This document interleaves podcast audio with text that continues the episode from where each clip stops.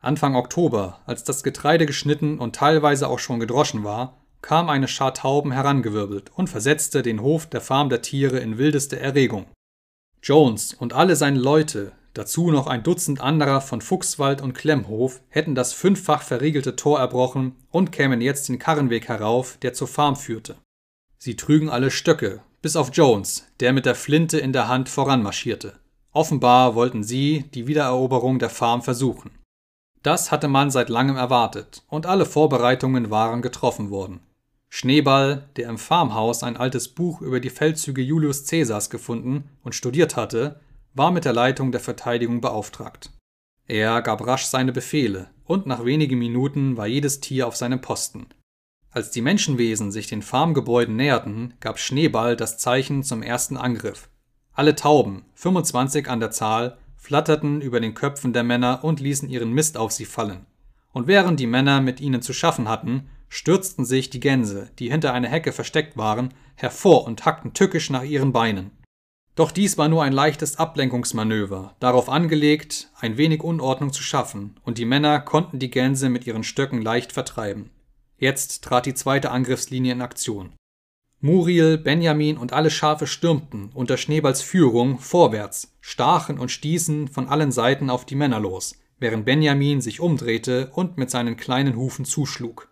Doch abermals waren die Männer mit ihren Stöcken und den genagelten Schuhen zu stark für sie. Und plötzlich, auf ein Quieken Schneeballs, das das Zeichen zum Rückzug war, wandten sich die Tiere und flohen durch das Tor in den Hof. Die Männer ließen ein Triumphgeschrei erschallen.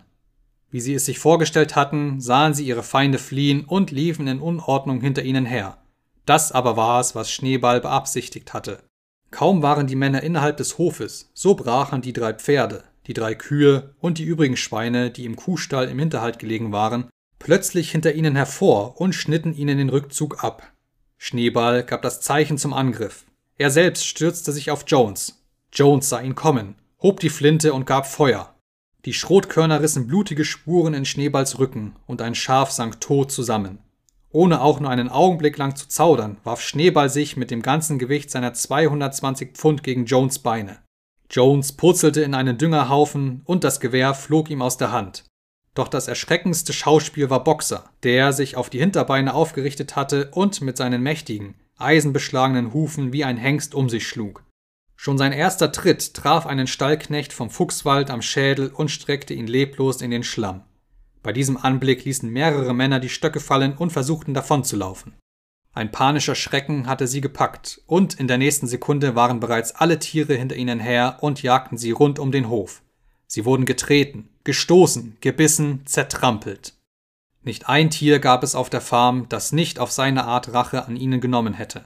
Selbst die Katze sprang plötzlich von einem Dach auf die Schulter eines Kuhhirten und bohrte ihre Klauen in seinen Hals, dass er gellend aufschrie. Als das Tor zufällig einen Augenblick lang unbeacht blieb, waren die Männer ganz glücklich, dass sie aus dem Hof hinaus und im Nu auf der Flucht nach der Landstraße sein konnten. Und so waren sie fünf Minuten nach ihrem Eindringen auf schmählichem Rückzug über den gleichen Weg, den sie gekommen waren. Und eine Schar Gänse schnatterte hinter ihnen her und hackte beständig nach ihren Beinen.